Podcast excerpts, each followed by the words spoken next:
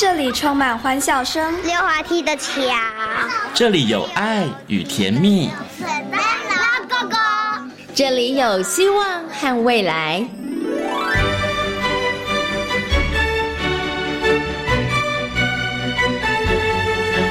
遇见幸福幼儿园，遇见幸福幼儿遇见幸福幼儿遇见幸福幼儿园。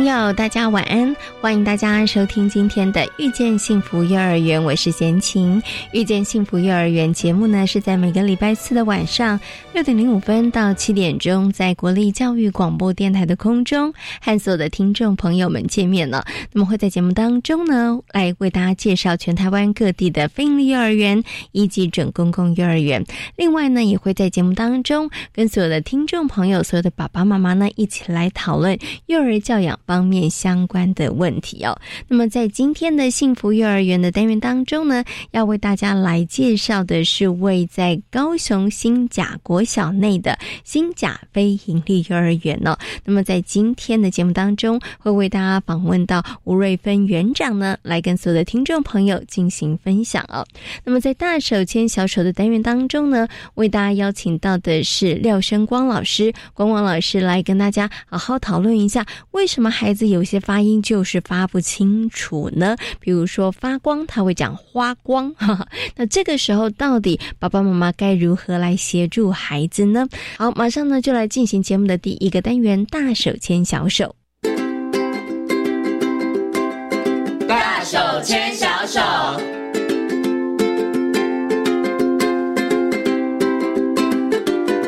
这是教育广播电台，您现在所收听到的节目呢是遇见幸福幼儿园，我是贤琴。接下来呢，在节目当中呢，我们要进行的单元是大手牵小手。在今天大手牵小手的单元当中呢，为大家邀请到的是奇威儿童专注力中心的执行长廖生光老师。光光老师呢来到节目当中，跟大家呢好好来讨论小朋友讲话发音的问题。Hello，光光老师你好。哦，各位听众大家好。嗯，其实像贤琴呢，我在电台工作，那我也常常。接触小朋友，我觉得现在小朋友的讲话问题就是说话不清楚，然后发音呢，发音不标准，我觉得好像比较小小孩比较容易会发生哈。所以想请问一下这个光光老师，我们常常这个会讲说，就是小朋友那个发音不标准啊，就是他们好像是构音上有问题。那我想是不是可以先请光光老师来帮大家解释一下，什么叫做构音障碍？哦，好，构音障碍就是指这个小孩子在咬字不清楚，哈，或者他没办法清楚呃发出某些特定的声音，嗯，好，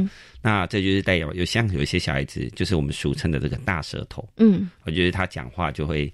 讲话发音不标准的样。子。哎，光光老师学的挺像。对对，我们要学各种这个构音障碍。好，那实际上更多的就是，比如说他的舌根音化或舌尖音化，呃，就是说，哎，比如说要讲弟弟，他念成弟弟，对，哦，然后比如说他要做哥哥，哦，他会从。就是那个歌发不出来，就变就呃呃，好。那如果是阿公，他就会说阿东，好大概是这个部分。嗯哼，所以简单来讲，构音障碍就是他的口齿没有那么清楚，然后他可能有些发音咬字不够标准哦。那想请问一下这个光光老师，我以前呢都觉得发音咬字不标准，可能就是小朋友没有学到正确的一个发音的方式。可是是这样子吗？还是他的构音上面会有一些障碍，发音会不标准？其实是跟他的整个生理构构造有关，还是说真的是小孩子没有这个好的练习或者是学习的对象的关系？哦，但的确有一些构音障碍，它是因为气质性的问题，哈，比如说有唇腭裂啊，哦，那因为他的那个呃口腔有受伤，嗯哼，哦，所以导致他在发音上就会鼻音很重，哦，那但这种比例是非常小的。好，那绝大多数的这个供应障碍是非气质性的，嗯哼，哦，它比较是这个肌肉协调度的问题，嗯，啊，也就是说，呃，它可能在这个肌肉的协调度，哎，它比较没有那么的成熟，嗯，啊，比如说它的这个呃舌头的力量特别小，是，好，我们要说拉拉拉，哎，我们舌头要往上顶，嗯，哦，但是它拉第一次往上顶，拉第二次就平坦的，哦，是，哦，所以它就变成是讲话就变我们说。啊，拉肚子，它变成拉肚子，啊，就变成是啊这样，好，所以我们看到很多小孩子，因为年纪比较小，啊，他舌头力量不够，哦，讲话就会变成比较。我们就是娃娃音啊，就有点可爱这样。哦，是小时候觉得他可爱，长大之后就觉得哎不行哦 对，要把它发标准一点点哦。因为小朋友如果发音不标准，有的时候他可能在同才团体当中。他可能会被成为一个注目的焦点了，对，也会让孩子可能在心理上面会有一些些的这个压力。呃，是的，没错。OK，所以这个爸爸妈妈也要特别注意一下。所以刚刚呢，光光老师有提到，孩子会有构音障碍方面的问题呢，可能呃有少部分他可能跟他的器官有关系，那有的呢比较多的可能是跟他的肌肉协调性有关了。哈，那我想是不是可以请问一下光光老师，像刚刚讲了，光光老师说他们那个职能治疗师很厉害，要学习各种 小朋友可能在口音上面的一些障碍，小朋友有没有哪一些比较容易会发生的？就是哪些音他特别会念不好？对，或者是他哪个部分上的肌肉，特别是比较以现在孩子来讲是比较需要去加强的呢？哦，呃，应该来说，实际上我们这个有念 b o p o m o f o d t n 的，好像这个呃顺序呢，实际上就是我们小孩子讲话的顺序。嗯，啊，所以小孩子应该是 b p 和会先，那 d t 呢，它就会稍微比较后面一点。哦，是，哦，像 g k h 呃这个东西实际上它是舌根音的，哦，所以它会稍微比较难一点。哦，那既然像后面这个吱吱吱这个卷舌音啊，啊，这通常要等到四岁之后，啊，这个小孩子才会出来，啊，所以它像是有一定的发展顺序。嗯，哦哦，原来我们的注音符号编排是有这样子的规则的。今天听了光光老师说，我才知道哈。所以其实有的时候爸爸妈妈就可以注意了。那有的时候他譬如说后面那个卷舌音发不好，你可能也不要太着急。对对，因为他可能年纪还不到。对，好，所以说他那个部分上没讲那么好，你就不要太着急。可是。换言之，如果他连前面那个 b 跟 p 他都发不好，那你可能就要稍微留心一下，他可能是不是在肌肉这个嘴部啊、口腔的这个肌肉部分上上的协调，你可能要特别小心啊。是的，没错。OK，好。不过呢，我们刚刚呢，其实啊，光光老师有提到了这个呃，为什么会有构音障碍哈？那我想请问一下光光老师，有的时候我们会觉得说，除了您刚刚讲的那个肌肉协调性的问题之外，有的时候大家会觉得说，哎。因为他没有看到嘴型，或者是他听那个带他的主要照顾者，他可能在发音咬字上不标准，所以就造成了他的发音咬字不标准。这个有可能吗？哦，这非常可能，这这这可能性是高的。对对对，好，因为实际上我们在语言在学习上，我们要三个东西，第一个叫做呃眼神注视，呃，就是我要看你的嘴型，然后做模仿。好，所以呃第一个就是他有没有看到我们的脸，他喜不喜欢看我们？好，这当然会影响他的语言表达。好，第二个东西实际上是跟那个耳朵的应变能力有关。哦，就是哎，这个如果哎带他人都是外用，哦，那你就会发现奇怪，他的国语好像有点怪怪的。哦，有点东南亚腔。对对对，因为呃，这个外用的 Q 也不太正确。哦，那呃，在第三个东西是啊，实际上除了这个，就是在我们在嘴型的动作是。哦，那所以这三个东西它必须要一起搭配。然后他才会有良好的语言表达能力。哦，所以我现在发现，真的要让孩子好好能够讲话，真的不容易耶。你看他的这个口腔啊、嘴部的这个肌肉协调度要很好，就是生理发展要很好。再来呢，他在学说话的时候，眼睛要看，耳朵要听，然后他要看人家的嘴型动作哈。所以对孩子来讲，我觉得这个是很全方面的这个学习哦。但这时候大家一定心里头有个疑问，那请问光光老师？这三年我们都戴着口罩，孩子会不会发音咬字超级不标准呐？哦，这个目前来说，就是的确我们现在碰到在呃，目前大概在两岁半到三岁半这一段的小朋友，他的确在语言发展上跟过去的经验来说，好像有比较慢一点点。嗯嗯嗯。那我们现在大概推论了哈，因为呃，推论大概可能有三个原因哈，就是第一个，我们戴口罩的时候，实际上。呃，小孩子看不到我们的嘴型，是，我们也看不到他的嘴型，嗯哼，没办法纠正。对对对，这我们不能透过眉目传情嘛，没有办法。哦，那所以呢，这个第一个就是小孩子也不晓得你到底是怎么讲的，嗯哼。哦，那所以他在模仿上，呃，第一个就受到了干扰。好，那第二个东西实际上也蛮重要一点，实际上是呃，目前我们碰到最多的就是目前很多小孩子讲话，他的嘴型变化都很少。哦，就是我们说有些小孩讲话很像含了卤蛋，哦，就是。呃，因为呃，这个我们戴了口罩以后，诶，我们如果嘴型很大，那个口水就会流出来。嗯，哦，那小孩子口水本来就没办法控制很好，所以他为了不要让自己不舒服，对对，然后他嘴型就会小一点了，嘴型小一点，好，要不然等下口罩湿了，然后很麻烦。对他想要拿下来，妈妈又打他，哦，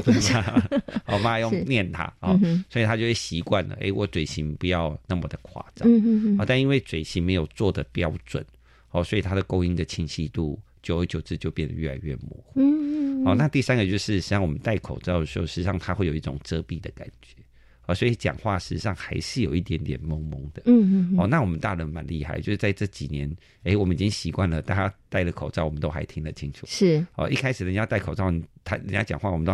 啊，对 对。好，那因为我们已经练习好，好，但是小孩子。哎，一开始好像有一个人蒙着脸在跟你讲话，你也会觉得这个声音的音质还是会有受到一些影响哈。所以由于这三个因素，实际上他也会比较容易听不清楚。嗯嗯。哦，所以导致目前小孩子的确在呃语言表达这个部分似乎会稍微慢哦，但是不用太担心，就是大概会慢个三个月到半年左右。嗯嗯 OK，好，三个月到半年其实应该对很多爸爸妈妈来说还可以啦，对不对？可是啊。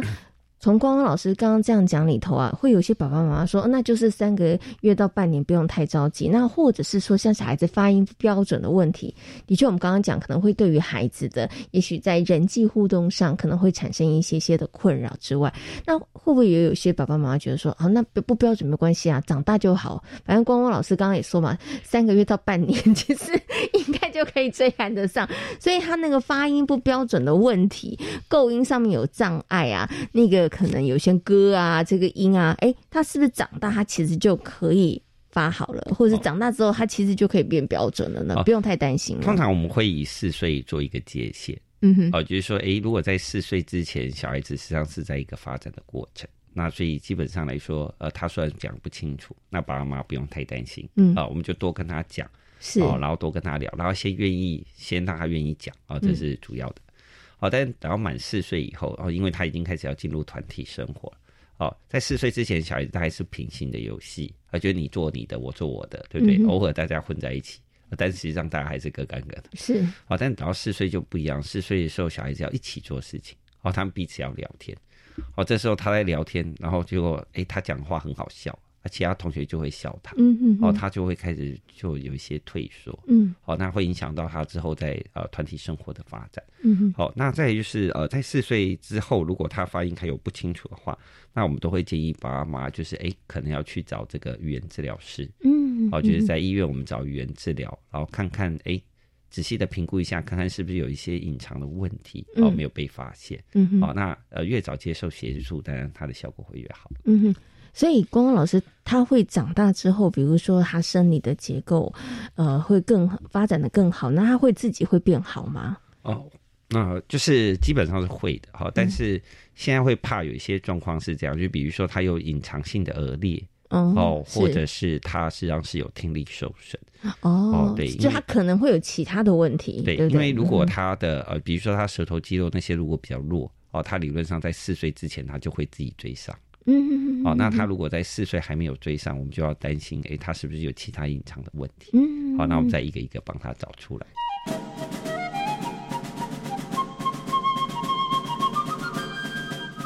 所以呢，刚刚光光老师有提到，就是可以以四岁做一个分水岭了，哈，就是四岁以前，可能爸爸妈妈可以多观察，好，那你可以在生活当中，可能可以跟孩子有一些游戏或是互动，让他们多说。但如果四岁之后，照理说他应该会越来越好，可是如果没有的话，可能就要去寻求专业的协助了，因为可能有一些是我们可能没有察觉，或是你看不出来、无法判断的一些问题，那就是要帮忙孩子来协助孩子，哈，是的。那我们其实啊，在今天。那跟大家谈到这个儿童发音啊，就是这个构音障碍方面的问题啊，我也有看过爸爸妈妈真的很认真啊，就是发现哎小孩子讲话不标准，光光老师说四岁以前我要多观察，我真的很认真观察，我也发现了他这个问题，所以呢我要帮助孩子嘛，哈，所以我爸爸妈妈就是很认真的教孩子说不对，再念一次，你这样念错喽，来再一次，然后重复的练习，因为的确发音它是需要。练习的，对，好，他因为你就是可能有一个不太好的习惯，或者你要不断的练习，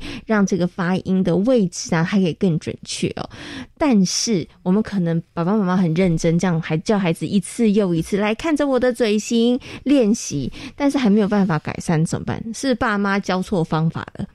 还是应该其实要寻求专业的协助比较好？第一个就是爸妈先不用太担心哦，就是比如说呃，我们今天教他念成这个的。啊，他都不小心发成科，哦，那他可能就是我们叫做舌根硬化，就是说，哎，他呃，我们应该舌头往前，但他的舌头往后，但因为我们没办法示范舌头怎么放给他看嘛，好，所以爸爸妈妈可以就是刻意的去把嘴型做的比较夸张，嗯哼，好，那再就变成说，哦，比如说，呃，今天我们要念的，那我们可以故意把舌头伸出来一点点，是，哦，就是多，呃，我们舌头，我们讲的的时候，舌头会。往前伸，你就故意把舌头伸出来多一点点。哦。好，那呃模仿就有点像更夸张的方法来念。哦，然后让小孩子先去做。那比如说我们今天要练的东西是要把他舌头往前伸，我们在他练习讲话之前，我们实际上是可以先做一些舌头要伸出来的动作。嗯，好，比如说来，我们先来吐舌头。嗯哼，好，吐完舌头，我们再说弟弟弟弟弟弟，哎，他这样就会比较快。是，好，那相反的，如果他是舌根音出不来。哦，那爸爸妈妈不要一直说哥哥哥哥哥哥，我就是还是出不来啊，对对，他还是出不来哈。那你很简单，大家漱个口哦，我们抬起头来漱个口，咕咕，哦，是不是有咳的声音？哦，是，对，好，那你就晓得，哎，只要抬起头来要漱口，啊，所以实际上带的时候，实际上并不是像这个补习班教你，就是来跟我念一百次歌哦，啊，那讲在小孩子，像是像是看到哥哥，他就说不定就想办法用替换词，哦，就我不要用哥哥。哦，我就直接叫他名字，对不对？对对，那他的这个东西反而会呃阻碍了孩子的兴趣，嗯，哦，所以我会觉得就是哎，小孩子先能讲，我觉得他先能表达的比较多，那起码他要先能讲完句子，是。啊，来讲完句子之后，如果我们要去修正他的发音，嗯，好，我们再来修正发音，嗯哼，好，那不要他在还在讲那个单字的时候，我们就开始修正他的发音，好，那反而小孩子会丧失。啊，讲话的兴趣。哎，我觉得刚刚光光老师的提醒真的很重要，一定要让孩子他其实可以完整的表达完之后再讲说，哎，你刚刚讲的很棒哦，不会有那个音，要不要来练习一下？这样可能会比较好。因为如果孩子才讲一点点，就说啊，你刚刚那个字念错了。久而久之，孩子就不想讲话，因为跟你讲话，你就纠正我，然后会叫我一直练习，那小孩子就会不想讲话。那这个后面，我觉得可能对于孩子的影响更大，对，因为他不只是发音正不正确，他可能用语言表达这件事情，他可能都会觉得兴趣缺缺了。好，对，所以刚刚光光老师有告诉大家一些方法跟原则。那如果呢，爸爸妈妈有很重视孩子的这个发音的问题，发现说，哎，怎么我常常去呃跟他提醒台式，而且反复练习，但是都。还是没有办法改善，那就表示你可能用错方法了。刚刚光光老师有告诉大家一些方法哈，因为重复性同样的字一直念一直念，大人也会累。大人也会觉得无聊，那更何况是小孩哈，因因为他就一直没有抓到那个要诀哈，所以刚刚光光老师有跟大家分享了一些这个例子哦。那我再来呢，就想请光光老师分享一下，就是不到孩子那个发音不标准之前，其实是不是爸爸妈妈我们可以在孩子一路成长的过程当中，可以跟他们玩一些游戏，或者是说我们可以怎么样帮助他在这个发音咬字上面，其实他就是可以比较。标准的，我们不用等到他不标准的时候再来纠正他。但是在生活当中，我们其实就可以跟孩子玩一些小游戏啊，或者是做一些小练习。好，我们就让他其实就是学到正确然后好的发音呢。哦，呃，这上还蛮简单的，好，就是爸妈不用太担心。实际上，你最需要的东西是一面镜子。嗯，好，对，好。其实实际上，小孩子有一段时间就会非常喜欢看镜子。是，好，那在看镜子的时候，他实际上他就是在模仿他。啊，就是看镜子里面自己，然后觉得很好奇，哦，所以呢，实际上小孩子越喜欢看镜子，实际上他讲话会越好。哦，所以你家都没镜子，呃，那你们就先买一面镜子。好，我们就先准备好镜子就对了。好好好，OK。那实际上爸爸妈妈可以就是坐在镜子面前，好，然后我们爸爸妈妈先做一遍。对，就是啊，我们就抱着小孩子，小孩子也坐在镜子面前，然后我们就讲话的时候要夸张一点，哦，比如说我们说啵。是，就是我们故意要把那个嘴型要做的很夸张，是，好，那小孩子实际上会很想要模仿我们的嘴型，嗯哼，好，所以我们就是可以去用呃这个透过镜子，然后去用很夸张的嘴型，好，然后去让他习惯讲话的时候嘴巴要张大，嗯，好，那小孩子如果嘴巴张的比较大，哦，那他的那个讲话的清晰度就会比较明确，是，就是起码他不会两个字糊在一起。好，那所以呢，哎，爸妈可以跟他玩，哎，我们在镜子前面做呃鬼脸啊，做表情。好，先一开始呃，应该只写嘴巴上是蛮无聊的。好，我们可以做一些表情，先让他去做模仿，就把它融合在其中了。对对对，好，所以小孩子越爱看镜子，他越容易去啊。他一开始想要模仿你眨眼啊、挤眉毛啊。好，那他最后也会模仿你的嘴型，好，这样会比较容易快。好，所以第一个就是爸爸妈妈可以用玩一些镜子的游戏，那对孩子在这个嘴型的模仿上上会蛮有帮助的。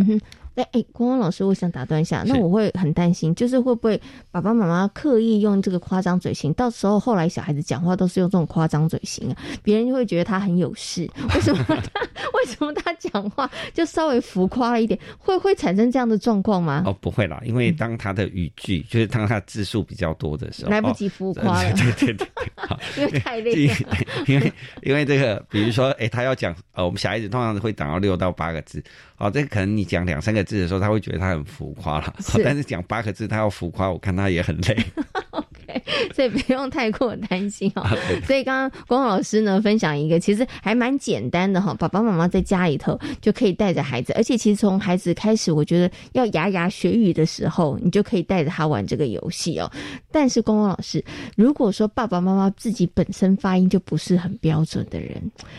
那是不是你知道，与与其教他那不如发音不标准，是不是就还是交给专业的教比较好？会不会爸爸妈妈他其实发音也没很标准，然后他就去纠正孩子，孩子听到的学到的会不会也是不标准的呢？嗯呃，当然也会了，好，但是那个东西就没关系，就是等到呃他大概等到五岁啊，应该我们说实际上是这样，就是他如果都一直有一个特色，就是呃爸爸妈妈讲话一直有一个特色，但这个特色可能还会有个腔调，对，它是固定的，基本上就还好。好，但是呃，所谓的就是他每次讲的时候都不一样的音，啊，那就很麻烦。是，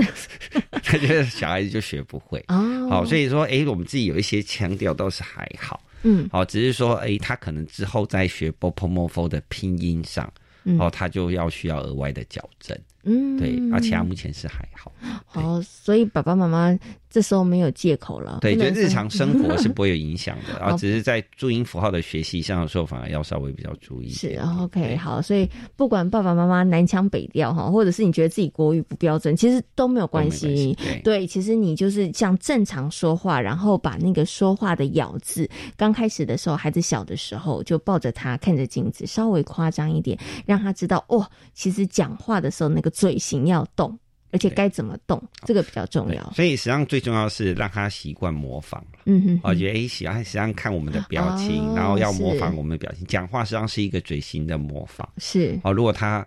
看到你的脸就 不想看，那就不行了。对，那就哦对，所以在模仿的动机上啊，小孩子实际上很喜欢镜子里面的自己。嗯，啊，所以你可以透过镜子里面的自己。哦，来吸引他哦，他会对那个表情模仿会开始比较兴趣。嗯哼，好，当他对表情模仿产生兴趣之后，你知道他模仿对象就会很多人喽。上了幼儿园，老师就是他模仿学习的对象，同学也是哈。那我觉得有越多的模仿，有越多的练习，那他当然在这个口呃，就是发音咬字的部分上面就比较容易会清楚一点了啦。好好，那今天呢？啊啊，没有了，还在。好，还有后面的。好，好，另外一个就是要玩声音。嗯哼，啊对，啊这样这样方便吗？可以可以可以可以。好，那还有另外一个方法，实际上跟爸妈可以跟孩子玩声音。嗯哼，好，实际上爸妈我们一开始实际上小孩子对声音有兴趣，实际上并不是对 b o f o 有兴趣。你跟他讲说，来我们念的弟弟，小孩就觉得这很无聊。好，所以实际上我们应该可以先玩这个呃动物的声音，哦，狗狗怎么叫？哦，汪汪汪，对啊，猫咪怎么叫？喵喵，然后就我们透过各种模仿各种不同动物的声音，先去让他晓得那个音的概念。是哦，好的，这样子小孩子才会有兴趣。所以爸爸妈妈就是除了动作模仿，呃，就除了表情模仿之外，像模仿动物的声音，实际上就是帮孩子语言做好培养的能力。哦，所以其实也是打开他们的耳朵，对，去听不同的声音，然后从听到不同的声音当中，然后生活当中你也可以开始去做模仿，然后也可以开始去做练。练习发音这件事情。哈，刚刚光光老师提供的两个，其实爸爸妈妈可以在生活当中带着小朋友玩的小游戏，其实都不困难。对，只要大家呢在生活里头每一天，你看抽出一点点时间陪孩子玩，你就会发现孩子在发音咬字的这个部分上面就可以奠定还不错的基础哦。好，那今天呢也非常谢谢呢廖先光老师、光光老师在空中跟所有听众朋友所做的分享，谢谢光光老师，谢谢。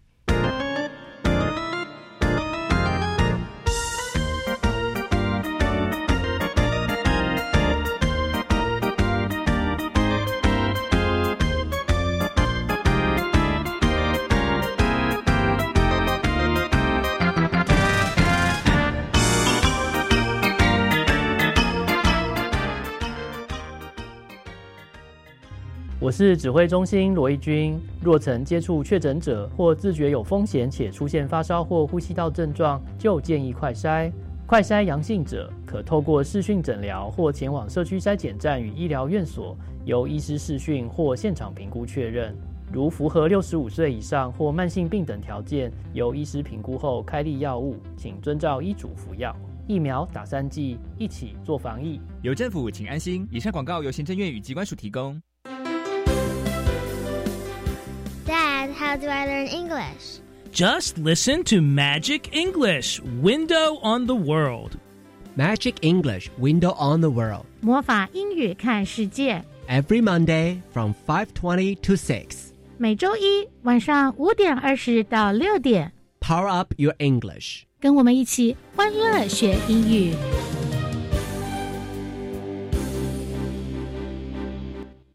要不要来杯含糖饮料？我不喝含糖饮料。无法拒绝纠团的诱惑。建议你明确表态，远离现场或是反说服等方式，聪明拒绝纠团诱惑。现在就开始逐步减少喝含糖饮频率，每天喝足白开水或以无糖饮取代含糖饮。那我就改喝果汁吧。对了，适量新鲜水果优于鲜榨果汁。鲜榨果汁优于浓缩还原果汁。以上广告是由教育部提供。大家好，我们是台湾弦乐团，我们都在教育广播电台。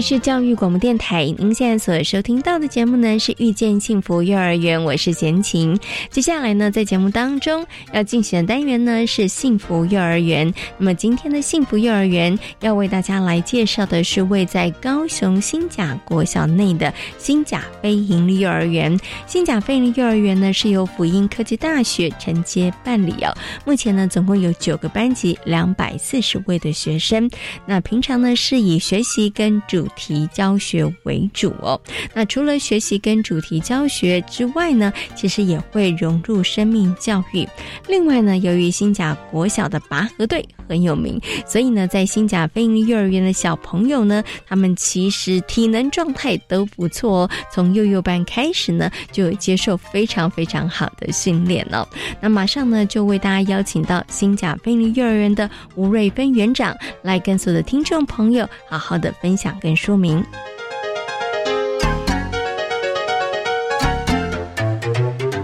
Hello，园长您好。嗯，主持人、各位听众朋友，大家好，我是新甲飞鹰幼儿园的园长吴瑞芬。嗯，那今天呢，很高兴啊，邀请园长来跟大家呢，好好分享一下新甲飞盈利幼儿园哦。其实呢，贤琴刚走入这个新甲飞鹰幼儿园的时候，其实哇，我就被这个建筑物呢，真的美观到 吓到了，因为它看起来真的很像这个美丽的别墅哈。那因为它是属于这个也算是前瞻计划当中的哈，所以走进来之后发现，哎，小朋友他们其实真的有一个非常舒适。的学习的环境哈，可是呢，其实园长刚刚有跟贤宁说啊，现在看起来都一切非常美好，但是在创园之初三年前的时候，哦，真的是应该是说创业维艰、创园维艰了，有很多很辛苦的这个部分呢。所以我想，是不是可以，诶，请园长，我们把这个时光机稍微倒转一下好了，谈谈当时哦，我们在这个创园的时候一些比较辛苦的部分，好不好？好，那刚开始呢，我们创园的时候呢，呃，比较辛苦的部分就是有一些设施设备可能不比较不符合小朋友的一些需求，所以我们就要做了一个改善。那举例来说，最重要的一个厨房供餐的一个地方，那一开始呃就是设施不齐全的状态下，我们必须呢想办法解决小朋友的用膳问题，所以我们必须请附近的店家帮我们准备符合小朋友的餐点。那我们还自己要开车去取餐，那就是在。这个过程中，呃，我们也很顺利的得到了一些附近商家的帮忙。那接下来就是说，有一些嗯设备，就是像桌椅的部分，它可能就是嗯不太符合小朋友的需求状态下，但是已经都进驻到原所了。那我们就是呃也请木工师傅来帮我们做一个改造。是是是。那另外就是像小朋友两百多个同时入园的一个状态下，那就是呃真是非常的热闹了哈。所以那个月就是呃。大概就是呼声满满，但是一个月之后呢，其实呃国小的校长给我们很好的一个回馈，就是很在短时间内老师能够呃想尽办法让孩孩子的情绪稳定下来，那哭声呢也就渐渐的变少，那我们也就是渐入佳境这样子。哦，我觉得啊可以让快两百个小朋友在一个月之内搞定，我觉得这是好困难的一件事情。不过当然，我觉得我们幼儿园的老师园长他们拥有专业的这个能力哦，但是大家可能还是会很想知道，尤其是爸爸。妈妈很想知道，老师们、园长们，你们是有什么法宝，可以让小朋友他们快速的适应环境，然后其实就可以呃好好的在个这个地方，然后那个也减少哭闹，然后可以就读这样子。嗯，好，那新甲飞利幼儿园呢，就是有占了一个地利之便，我们对面是一个很漂亮的新长公园，所以我们这个幼儿园也号称是森林中的城堡。那在小朋友嗯刚入园哭闹的这段时间呢，那小朋友也，我们老师会带着小朋友呢，呃，到户外去走走，到公园啊去散散步，让那个心情能够舒缓下来，啊，看看那个自然的生态，其实蛮舒服的。所以呢，也因为有这个地利之便，那小朋友呢可以享受这个大自然的过程中。呃，慢慢的把情绪呢降降温，那再搭配老师的爱心耐心，所以小朋友很快呢就进入佳境。好，所以其实老师的法宝当然有很多，那其中有一个就是我们真的在新甲飞鹰幼儿园的对面，其实我们有一个很棒的公园哈。那这个公园呢，其实不止在创园的时候安抚了小朋友的心，它也成为日后我们在课程上面其实一个非常非常重要的主角。等一下呢，我再请园长跟大家分享哦。不过刚刚有提到了。这个新甲飞鹰幼儿园呢，位在新甲国小内哦。新甲国小呢，其实也算是高雄市，我觉得小学生人数数一数二多的这个学校，因为将近两三千人。老实说，两三千人的小朋友，然后跟幼儿园的小朋友在一起，要共同的使用同一个空间，然后来学习。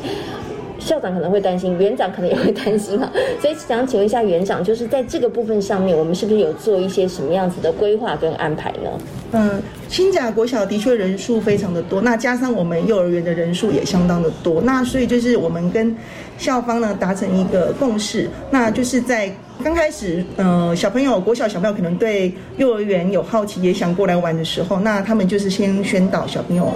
国小小朋友就是禁止到这边打扰我们，但是其实，在寒暑假的过程中，国小很欢迎我们利用他们的室外空间，那也欢迎我们可以去那边办活动，所以我们变成寒暑假是我们可以到国小去使用他们的一些相关资源的时间点。嗯，OK，所以其实就是双方在这个部分上做一些协调啦，然后连同像上放学，其实也是，是。对，大家可以想象一下嘛，两三千个小朋友要上学，其实真的是蛮可观的哈。所以像你们也是有各自的独立的出入口，避免这个干扰，对不对？对，就是他们呃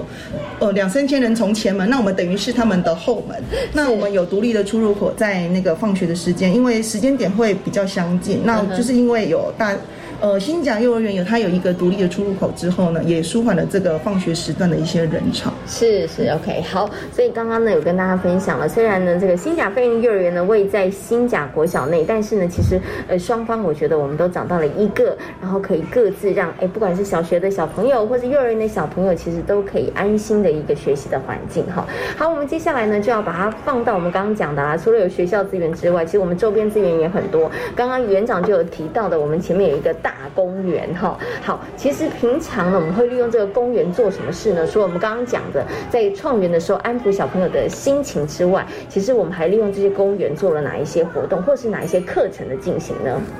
好，那因为呃新甲飞鹰幼儿园呢的母机构是呃辅英科技大学，那辅英科技大学本身是呃护理起家的一个学校，那我们的母机构希望我们也是推广健康体能这方面，那恰巧呢我们对面是一个很棒的公园，再穿过去是我们的魏武营文化中心，那这个公园对我们来说呢，我们。呃，就是发展我们健康体能的最好一项的场域。那老师们呢，会常常带着一些体能器材，那到公园去，呃，让小朋友呢尽情的在边奔跑，或者是做一些体能的大肌肉活动。那甚至呢，我们可以训练小朋友的一些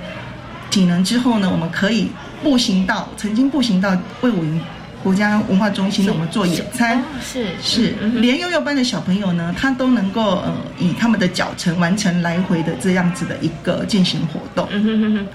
听起来大家有没有觉得不可思议？幼幼班的小朋友脚程怎么可以这么的好哈？所以呢，刚刚啊园长有提到，我们就利用呢周边有一个这么棒的资源，然后进行一些体能活动。但是想请问一下园长，这个体能活动应该不是只是说，哎，小朋友我们这时候去，然后好像就放风，对不对？所以在这个体能的一些训练的项目啊，或者是内容上面，我们的老师们是不是也是精心设计啊？也是机关算尽，有没有看看小朋友需要什么？所以在这个部分上面，是不是也？做一些设计或者是引导呢？呃，就是老老师们会符合小朋友的一个年龄层，然后他们的一个需求，那会搭配不同的体能器材，然后运用到呃小朋友的大肌肉活动时间哈。那另外一个比较有有特别的地方，就是说，因为我们的新甲国小他们推广的是一个拔河，他们有一个拔河队，那我们也跟国小这边呢做了一个呃。互助的部分哈，他们协助我们呢训练了一个小小拔河队。嗯，那小小拔河队真刚成立的时候呢，哇，真的是，呃，引起家长们跟小朋友之间非常的一个很好的反应哈。那我们也准备出征去参加拔河队的时候呢，呃，拔河比赛的时候，因为疫情的关系而取消了。但是我觉得这是一个呃值得推广的活动哈。那这个当然是会依照小朋友的年龄，这个大呃像。拔河队这个训练的部分呢，我们是比较大的孩子呢进去进行这样子的一个活动。嗯，那所以就说整体的一个体能活动设计，我们还是会符合小朋友的年龄，啊，然后他们的一个大肌肉发展的状况下去搭配不同的器材做一些设计。是 OK 好，所以呢，其实也是。呃，循序渐进啦，对不对？好，小幼幼班需要做什么样子的体能训练，强化哪一个部分的肌肉，然后可能跟中班、大班其实是不太一样的。那刚刚园长有提到一个非常具有特色的，因为也是新加坡小内他们的这个拔河队很有名，所以也辅导或者是呢在幼儿园成立这个拔河队。但是大家一定会很好奇，拔河队到底要经过什么训练？园长刚刚有跟我说，哦，这个训练过程也非常有趣哈。好，请问一下园长，那个拔河队要做哪一些训练呢？我们以前都会觉得拔河队就是身强力壮，其实不是，它是有技巧的，对不对？所以拔河队要经过哪些训练呢？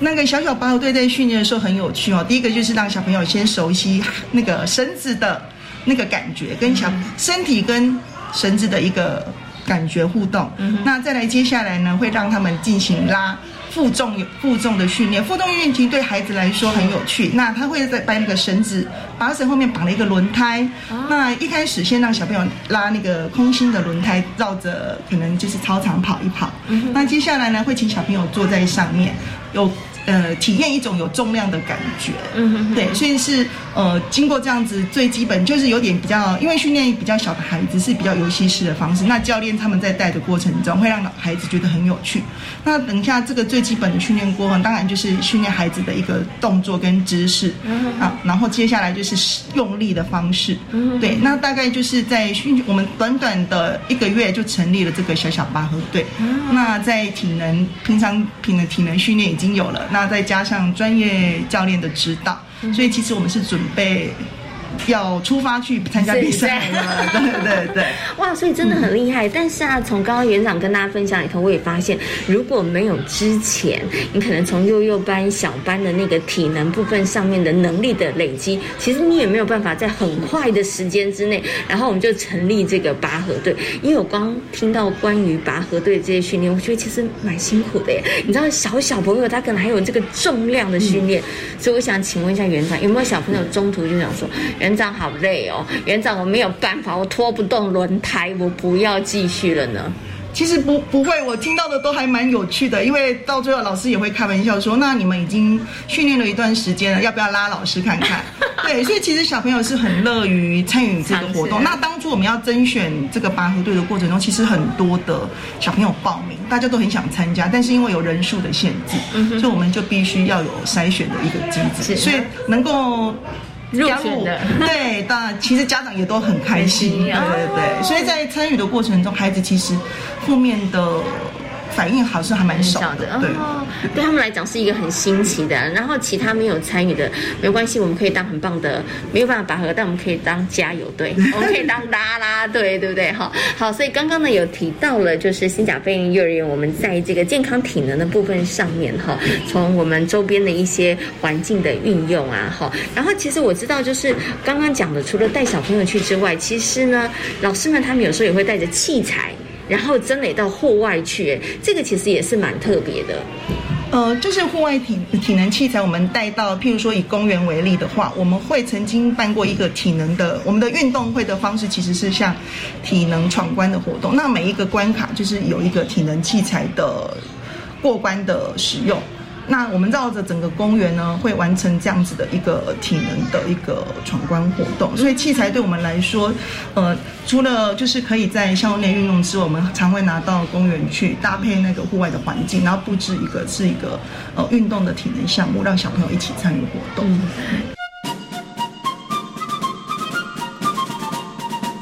那刚刚讲到的就是周边的环境，对不对？可是想请问一下园长，啊，下雨怎么办呢？下雨就没办法出去了耶。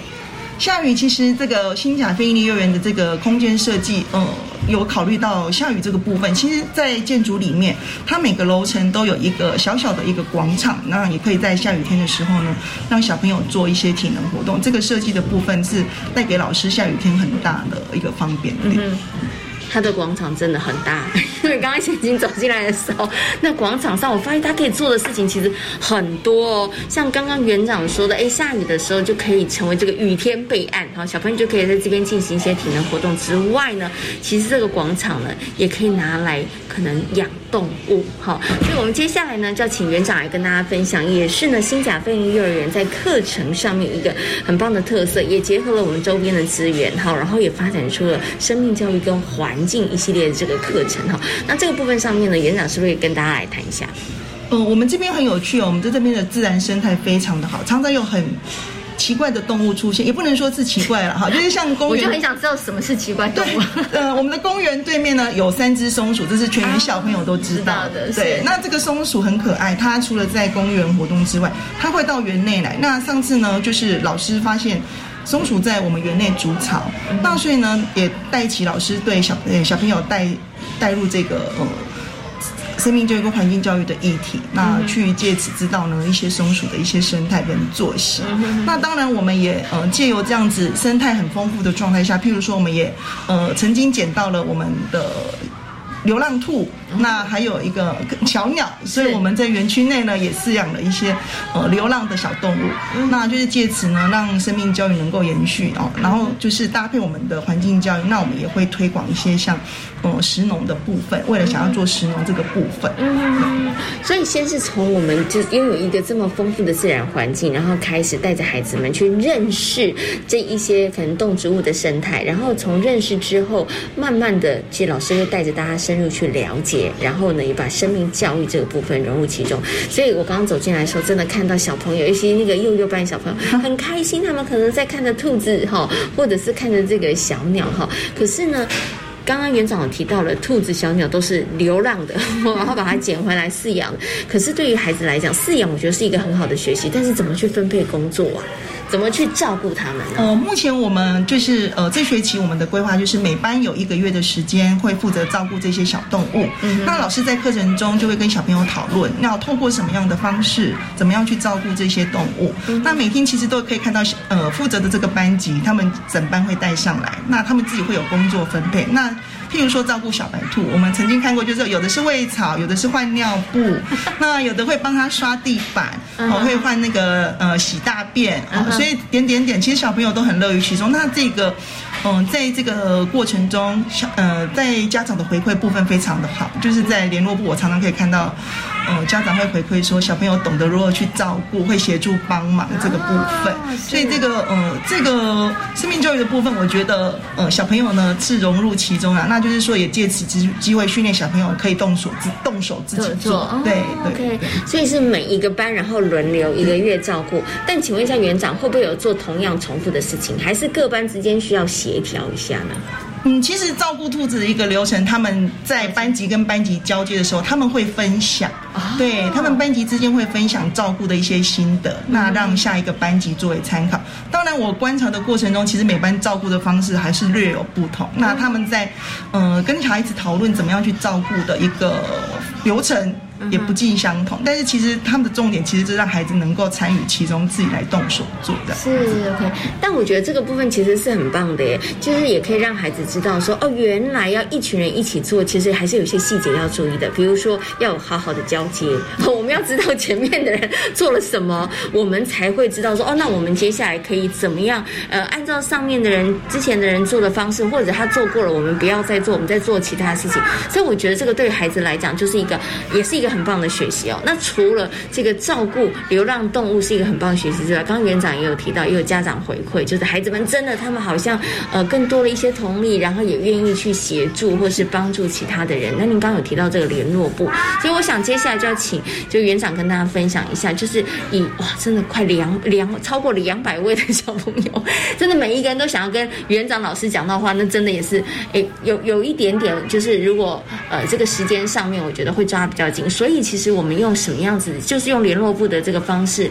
来增加跟家长的互动或是沟通吗？呃，联络部其实是呃一个沟通的管道之一啦。那其实是我们非营利幼儿园，其实我都跟家长宣导说，因为我们。就是没有娃娃车接送，所以每个家长一定要到园所来。嗯，所以如果说有什么样的问题，或者是有什么样要请老师协助的部分，我们都可以当面沟通。那除了联络部，那当面的沟通，那另外我们也会成立了一个像是那个呃官官方的 line，那就是说有一些相关的讯息分享，我们也会在上面做一些联系。嗯，那接下来就是我们的脸书的部分。那脸书的部分，我会比较着重于像课程或者是活动的分享在上面，让。家长能够知道，对哦，哎，所以我们的沟通非常多的管道，然后每一个管道有不同的功能，对对，像脸书就是让家长知道说我们的课程，对，所以上面有一些很多的班级课程的一些影片，然后可以让家长更清楚。然后另外呢，每天接送的时候，孩子有什么状况，也可以跟老师当面的沟通。那没有时间来不及讲的没关系，也还有联络部，所以你们就是铺天盖地哈，没有一个地方要输。那其实我知道啊。新甲飞鱼幼儿园的家长们，其实对于园所的一些活动也是大力的支持啊。那这个部分上面，原来我们好像是有志工团的一个设置，对不对？对，我们当初其其实也是要成立一个志工团。那因为可能疫情也扰乱了我们一些活动的一个进行，但是其实，在大型活动的举办的部分，其实我们我们会募集志工家长，那家长的参与其实是蛮热烈的。那举例来说，我们曾经办过的一个圣诞报佳音活动，那就是虽然我们到呃。我们附近的一些地点，呃，不是很远，但是还是需要家长的协助。那这个时候，志工团其实他们很愿意自己出动自家的。呃，小轿车，然后载小朋友到定点集合，让我们完成一个报佳音表演的活动。是，所以我们也很谢谢家长在一些大型活动的参与部分都很热烈的支持。嗯，OK，好，真的有家长的支持，我觉得呃，元芳在推动很多的活动的时候，他们其实更能够放心大胆的去做。要不然两百多个小朋友要再出门，很可怕。对，可是我觉得因为有家长的这个支持，所以我们真的在做很多设计的活动的时候，我觉得就可。以更勇于去尝试，然后也更能够带着孩子们去做不同的这个学习哦。我想最后呢，要请我们的这个吴园长跟大家来谈一下哈，就是新甲飞鹰幼儿园成立到现在，其实我们三年的时间了，对不对？满三岁了哈。那我们接下来，您觉得还有哪一些我们想要在精进或是努力的方向或目标呢？嗯，我们未来呢，就是刚才我有提到，因为环境的关系，我们这边环境真的很棒。那未来我们想要继继续进行的部分，就是结合我们的食农教育。那我们我们的场域呢，就是因为我们的有一个沙坑，因为但是它的使用率真的不是很高。那我们决定就是开辟成一个小菜园。那目前正在进行当中，小朋友也开始呢，呃，有去栽种的。经验了，那我们现在希望未来就是能够推广食农教育，那自己也是我，呃，回到我们原工原先想要的一个自己动手做、做中学习的这个概念，嗯让小朋友去参与自自己栽植栽这个部分，对，然后就是完成这个呃动手做的这个。概念这样子，对对对，应该是这样说。对，对。不过我觉得实农教育它其实也跟生命教育啦，对不对？哈，因为在那过程当中，孩子在栽种的过程当中，看着这个动物，然后还有菜虫，我觉得也是一个很棒的一个学习哈。好，今天呢也非常谢谢呢吴园长跟大家所做的精彩的分享，谢谢吴园长，谢谢，谢谢大家，欢迎来高雄玩哦。这里是教育广播电台，您现在所收听到的节目呢是遇见幸福幼儿园，我是贤琴。接下来呢要进行节目的最后一个单元，亲亲小宝贝。那么为大家邀请到的是叶嘉欣老师来到空中，跟大家好好来介绍绘本呢。今天呢，嘉欣老师要跟大家谈的这本绘本呢，跟孩子的情绪教育有很密切的关系哦。绘本的名称叫做《美乐克乱发脾气》，我们赶快来听听看嘉欣老师在空中。的导读，亲亲小宝贝，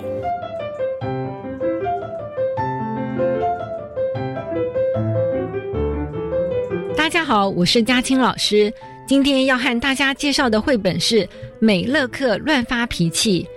这本书啊，试读的年龄是三到六岁。和大家这个介绍这本书的理由啊，是因为我们孩子啊。常常会情绪暴冲，那会造成了一些这个交友上面的障碍，也会影响他们的这个身心健康。美乐克乱发脾气的主角美乐克啊，他就像孩子一样，常常没有办法控制情绪，就像是一座随时会爆发的小火山。还好呢，他的老师啊，非常的宽容大量，还有他的同学们也非常的愿意帮助他来排解情绪。